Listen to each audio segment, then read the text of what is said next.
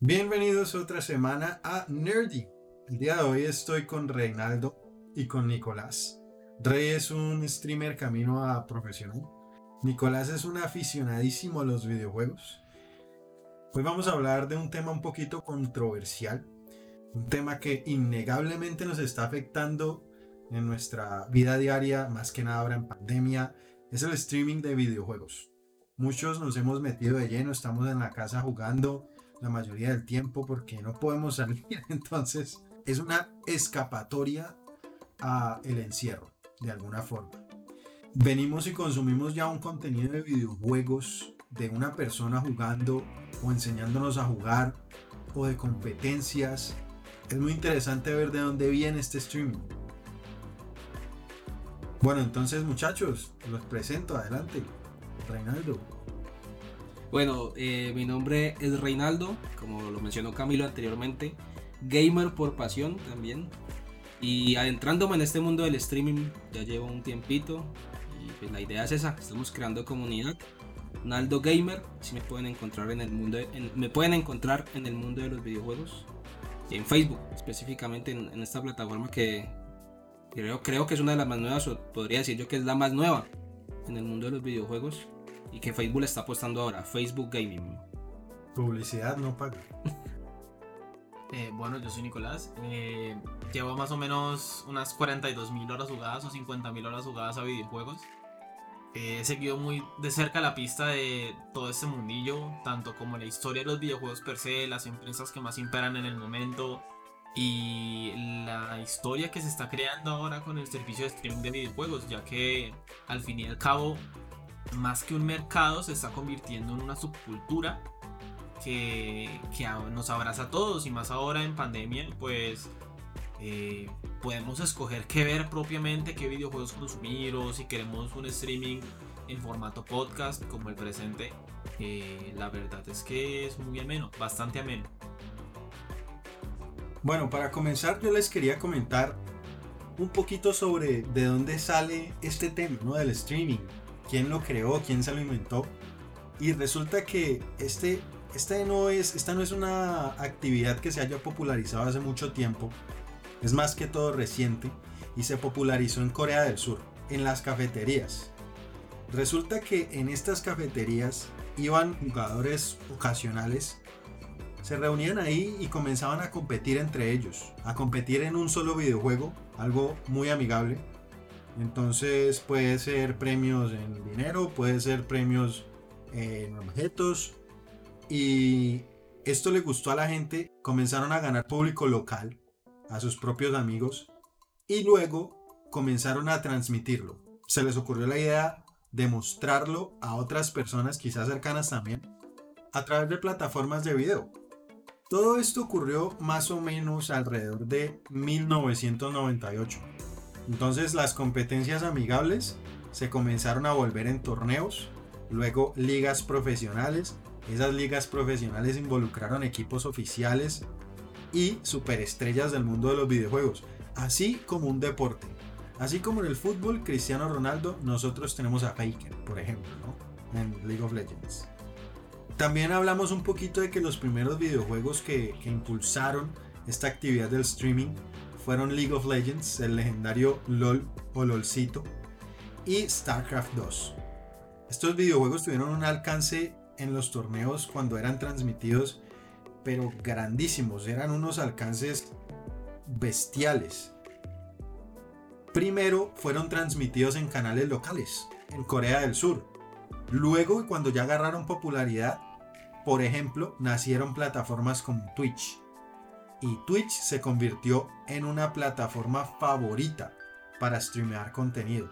Y no solo profesional, sino también aficionado.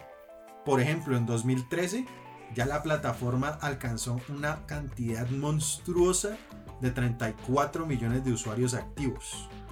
Entonces, ya metiéndonos un poquito más en el tema del streaming, ¿qué es lo que se transmite? Yo les quería preguntar ¿Ustedes creen que cualquier persona puede ir a Twitch y transmitir cualquier juego que le dé la gana o cómo creen que funciona esto?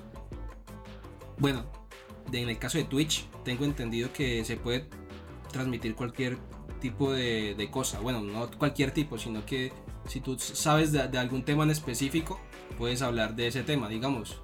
eh, yo sé eh, hacer comida, no, no sé, comida, eh, comida callejera. Entonces, pues puedo hacer un streaming de haciendo hamburguesas, un streaming para que la gente aprenda a hacer pizza. Eh, a- se puede hablar de diferentes temas, no solo de videojuegos.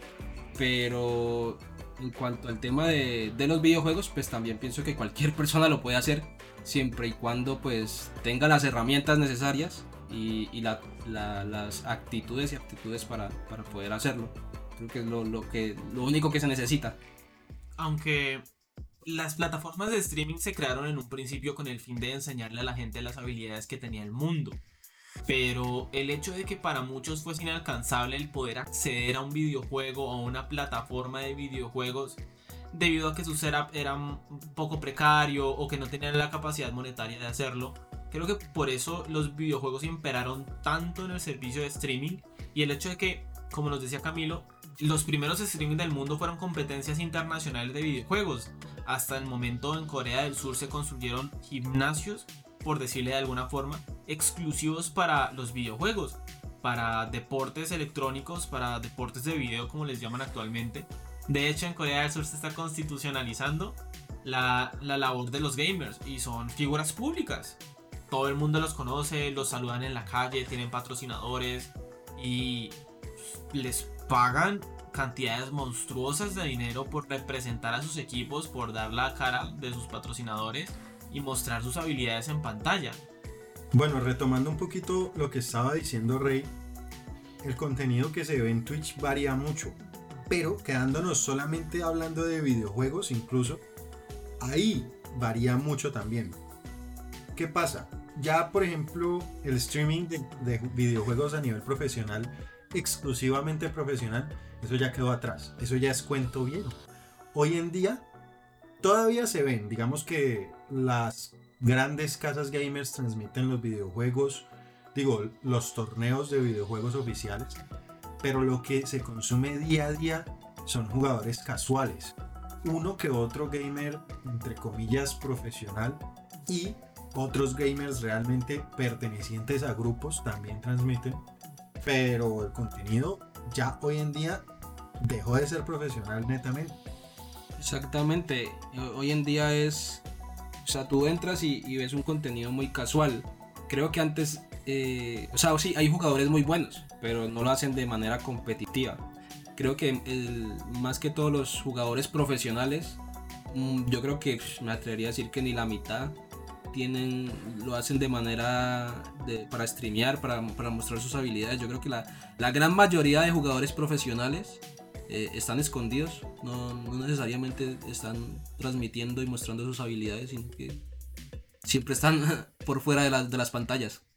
Y lo curioso del caso es que toda clase de personalidades pueden existir en este mundo. De hecho, hay otra plataforma que no es tan conocida por esos lados del charco, pero se llama HoloLive y es conocida en Asia, porque de ahí nació la palabra VTuber, que son precisamente streamers que no dan la cara, utilizan un programa de inteligencia artificial para que los represente y haga las expresiones faciales de estas personas, mientras que ellos interlocutan por un micrófono y se les escucha perfectamente y también se realiza la labor de jugar videojuegos.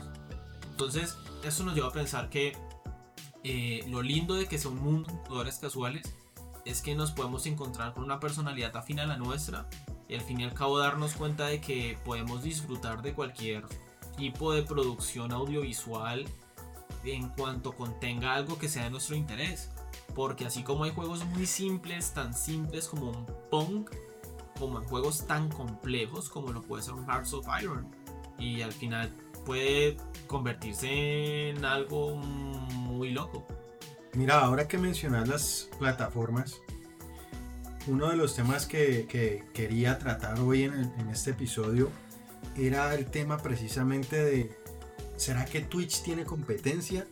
¿Cuál es la competencia de Twitch? ¿Realmente es competencia o suplen otros nichos de, streaming?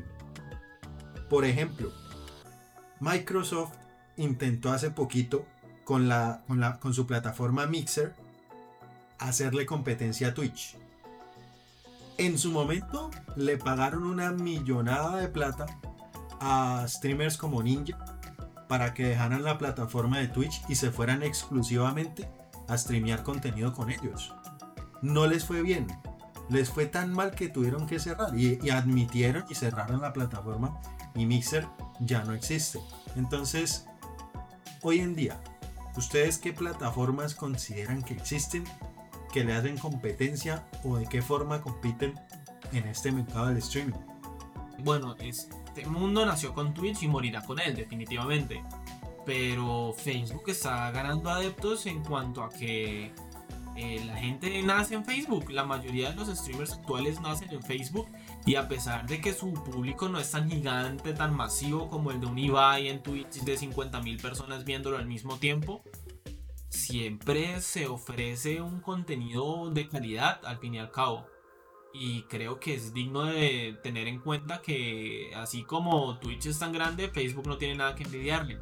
Sí existirán plataformas más pequeñas, pero son para nichos muy específicos, son para personalidades muy específicas que definitivamente no encuentran en ninguna de estas dos grandes plataformas lo que la mayor parte del mundo encuentra. Así que buscarán en otros sitios lo que de verdad les guste. Pero al fin y al cabo no creo que esto se trate de competencias reales, sino de encontrar como la comodidad que tenemos para estas clases de contenido. Bueno, yo creo que es, es más de gustos, ¿no? Son, son marcas, son marcas. Cuando tú vas a comprar unos zapatos, pues hay gente que le gusta Nike, otra gente que le gusta Adidas. Entonces yo creo que viene siendo algo como así, es, es, es por gustos. Claramente pues también son plataformas muy diferentes. Eh, yo, yo digo Facebook Gaming, eh, Twitch, de pronto la de YouTube, YouTube, YouTube, YouTube YouTube, Gaming. YouTube Gaming. eh, no sé, creo yo que es, el- es como el top 3. Me imagino que podemos hacer un top 10 también. Hay muchas plataformas no tan conocidas. Es más, yo llegué a utilizar una plataforma cuando empecé en esto del mundo de los videojuegos. Yo jugaba en mi celular. Después de que tengas un celular con buenos recursos, eh, tú puedes transmitir directamente en tu plataforma de gusto. Y, es una manera de empezar. No necesariamente vas a mostrar tu rostro, solo se va a escuchar tu voz y se va a ver el gameplay de lo que estás jugando y ya. Es como una forma de, empezar pues para los, que, para los que quieren empezar mostrando un videojuego de celular, un videojuego móvil. Entonces sí, yo pienso que es algo más como, como de gustos para, para escoger. Cada una tiene sus, sus, sus cositas. Por ejemplo, por lo menos tengo entendido yo que en Twitch no molestan tanto como en Facebook con el tema del copyright al momento de colocar música y esto. En cambio en Facebook tengo entendido que tú cualquier canción que coloques pues, de una te, te molestan. de una te molestan. Entonces, mm, no sé, pues cada, cada, cada quien tiene sus gustos para escoger la plataforma. En el fondo, uno puede hacer una reflexión. Porque, por ejemplo, Rey y, y Nicolás mencionan que, que sí, que hay otras plataformas y seguramente las hay detrás de Twitch, Facebook, YouTube, que son como las, las gigantescas aquí. Pero si uno mira el ejemplo de Microsoft con Mixer y uno dice, ¿qué pasó ahí? ¿Y cómo es que un gigante tecnológico con todos los recursos para montar una plataforma de streaming en forma no logró romper esa barrera y no logró entrar en el mercado de la forma en que quería y les tocó terminar? Se plantea entonces qué capacidad tienen otras plataformas más pequeñas con menos recursos, ¿no? O de pronto habría que recurrir a, una, un punto de creatividad en la, en la gente, pues, y, y los llame desbocados a meterse en esa plataforma nueva o más pequeña, pero pareciera que haya como un, un acaparamiento abrumador, ¿no? Además porque vos vas a Twitch y te encontrás ASMR, te encontrás em, voice chats, o sea, gente hablando que no necesariamente están jugando. Te puedes encontrar, creo que también recetas, como mencionaba Rey ahorita, y otro tipo de contenido que quizá no tiene que ver tanto con videojuegos, sino ya netamente con la actividad de ser streaming. Entonces estos tipos ya tienen una cantidad de cosas que si vos decís, bueno, voy a montar una plataforma pequeña de streaming de alimentos, de comida, pero vos vas a ver y, ay, pana, y en Twitch ya tienen esto, o por ejemplo YouTube ya montó esta sección, o incluso la montan después. ¿Qué pasa ahí, no? Hay como como una competencia difícil de roer.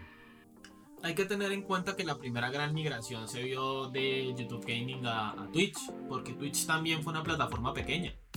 Eh, fue poco a poco que los consumidores de contenido, los seguidores de muchos youtubers, eh, se fueron notificando de que sus streamers favoritos se pasaban a la plataforma Twitch. Y al final nadie entendía por qué, hasta que se empezaron a dar cuenta de los beneficios que traía precisamente esta plataforma, de aquella forma de apoyar a tu creador de contenido favorito y poder darle una forma de agradecimiento por lo que tanto ha hecho por ti, todas esas horas de diversión o todo ese tiempo de entretenimiento. Eso es un buen debate, un buen tema, el pensar qué no hizo Mixer, que sí hicieron otras plataformas en su momento para ganarse el renombre que tienen actualmente. Porque ninguna empezó grande. YouTube empezó en un garaje. Twitch seguramente también. Así que la pregunta es, ¿será esa mala estrategia de creer que puede comparar adeptos? ¿O creer que puede atraer adeptos robándole a sus grandes streamers a, otras grandes plataformas para eh, crear exclusividad como, como se crea en muchos videojuegos? exclusividad de plataforma que al fin y al cabo termina por particionar completamente el mundo de los videojuegos, pero al fin y al cabo hay que tener en cuenta ciertos factores como la lealtad de los consumidores, algo a tener en cuenta porque tanto la lealtad como de sus consumidores como la lealtad de los creadores a una plataforma que les ha entregado tanto, una plataforma que los ha convertido en, compañeros, que lo ha creado una comunidad, la comunidad latina, la comunidad española, la comunidad estadounidense, la comunidad asiática, que al final terminan por crear el gran mundo que interacciona de una forma u otra. Desconozco las razones de por qué Mitchell eh, fracasó, pero, pero me imagino que ya todo el mundo lo debe saber y más, más que todo ellos debieron de analizar su, eh, los motivos de, por los cuales no triunfaron. Pero yo también me imagino que eh, yo creo que una de las cosas más importantes son los streamers y los streamers favoritos de las personas pues para nadie, nadie es mentira que, que hay unos grandes personajes que todo el mundo sigue. Entonces es de, es, de eso, es como que es donde están todos, todas las grandes personalidades, entonces pues ahí es donde vas a llegar seguramente. También yo pienso que triunfan porque, como lo mencionaban anteriormente, les pagan cierta cantidad de dinero para que migren de una plataforma a otra. Entonces pues también va a jalar mucha gente. Bueno, queda ahí el debate, ¿no? Abierto porque pues es un tema larguísimo. Ver qué pasa ahí entre esas competencias, qué tan leales son. Pero bueno, eso, es, eso sería otro episodio completo. Así que para ir, para ir cerrando, vamos a retomar algo que estábamos hablando hace un rato. Para retomarlo, les voy a plantear una noticia más que todo reciente. Involucra a Rocket League en la escena competitiva. Hay un jugador profesional que se llama Rizzo y este tipo recientemente anunció que se retiraba. El tipo tiene como 23, 24 años. Tenía todo su, futuro por delante. Digamos que uno dice, ese tipo alcanza a ganarse otros 5 torneos por ahí, unos 6 hasta que cumpla sus 30 y cambie de actividad, lo que sea. Pero este man renunció ya a la escena competitiva, dijo que se iba a dedicar exclusivamente al streaming de Rocket League. O sea, sigue con su videojuego principal Rocket League, pero iba a dedicarse a YouTube, a subir videos y a hacer streaming. ¿Por qué creen que pueda pasar esto? ¿Cómo creen que puede cambiar el streaming y por qué creen que esto está pasando? Porque este es solo un ejemplo de los muchos que están ocurriendo hoy en día, que están migrando los jugadores profesionales a hacer streaming a nivel personal y conectado con amigos y con otros streamers, pero ya no están haciendo parte de un equipo profesional. Están dejando atrás los torneos competitivos. ¿Qué pasó ahí? Bueno, tienes una comunidad, obviamente, pero esa comunidad te exige un desempeño particular para la actividad que realizas al fin y al cabo. Si tú sales a escena y no das lo mejor de ti mismo, pierdes fans, pierdes adeptos, la gente deja de seguirte, deja de seguir a tu equipo, por tanto pierdes dinero. En cambio, en las plataformas de streaming tienes la oportunidad de jugar lo que te gusta, el ritmo que te gusta, dar el nivel que te gusta. Hay jugadores que destacan en el mundo del streaming por ser excesivamente malos y por eso se les reconoce y por eso la gente los ama. Entonces, el hecho de que no tengas que siempre dar tu 100% para crear algo, para sacar a un equipo adelante, sino tener una comunidad que te apoya independientemente de lo que suceda, del desempeño que crees o de tu resultado en un partido. Creo que eso es lo que importa y es por eso que muchos, muchos jugadores profesionales equilibran su vida entre lo que es eh, los partidos oficiales y lo que puede ser el, el, streaming de videojuegos. Faker, como lo mencionó Camilo, es también streamer. Eh, la, la, compañía G2, que es multiplataforma, tiene, tiene equipos tanto como Rainbow Six, como de Rocket League, como de League of Legends, como de Call of Duty. Al fin y al cabo, tiene sus propios stream house y gana dinero con eso, pero no es lo que importa. Lo que importa es que le brinda la posibilidad a sus jugadores de que no necesariamente tienen que dar el 100% en los partidos, sino también disiparse un poco de todo este mundo de la competición y de la mala vibra que crea eso al final. Yo creo que la respuesta es sencilla, pero es un mundo demasiado competitivo. Y respecto a esta pregunta, hace poquito vi, pues yo sigo un jugador de PUBG y es un caso muy similar a lo que mencionas con la pregunta. Es un jugador que que es profesional, muy buen jugador, pero prefirió dedicarse a hacer streaming. Porque él mismo lo mencionaba, es un mundo demasiado competitivo. Cuando ya empezó a ir a los mundiales, se dio cuenta que, que bueno, que esta gente asiática está en otros niveles de, de jugar. Entonces como que eh, decidió como que no, mejor me quedo en el, en el mundo de, de hacer streaming y, y, me va mucho mejor, me va prácticamente igual. Entonces yo creo que es más más por ese tema y, algo más, más tranquilo, más sencillo, porque yo creo que ser un jugador competitivo debe ser también muy, muy estresante. De las horas que le debes dedicar a un videojuego y, perfeccionarte tú mismo, debe ser bastante. es, muy exigente, me imagino yo. De hecho, es bien sabido que en la mayoría de equipos coreanos eh, a sus jugadores les tienen prohibido tener pareja. Les tienen prohibido tener pareja por el desempeño que se miden estos en los juegos que, a los que se dedican. Así que si en un contrato parece que no puedes tener pareja solamente porque tu desempeño tiene que ser el máximo y tienes que estar totalmente concentrado en, tus actividades, no creo que valga la pena para muchas personas.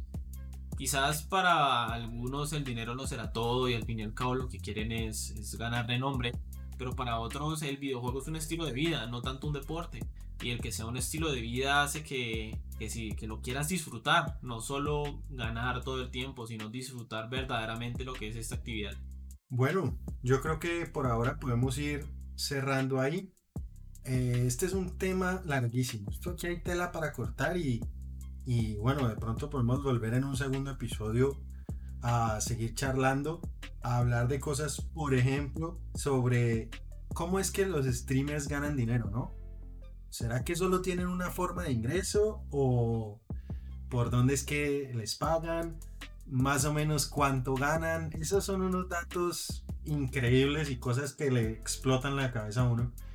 Pero los veremos en un próximo episodio. Así que le agradezco mucho a Rey, a Nicolás por haber estado aquí hoy. Muchachos, gracias por venir. Gracias a ti. Muchas gracias a ti, Camilo, por abrirnos este espacio para estar aquí debatiendo sobre este tema controversial, como lo mencionaste al principio. Bueno, nos vemos entonces la próxima semana en otro episodio de Nerding. Hasta luego.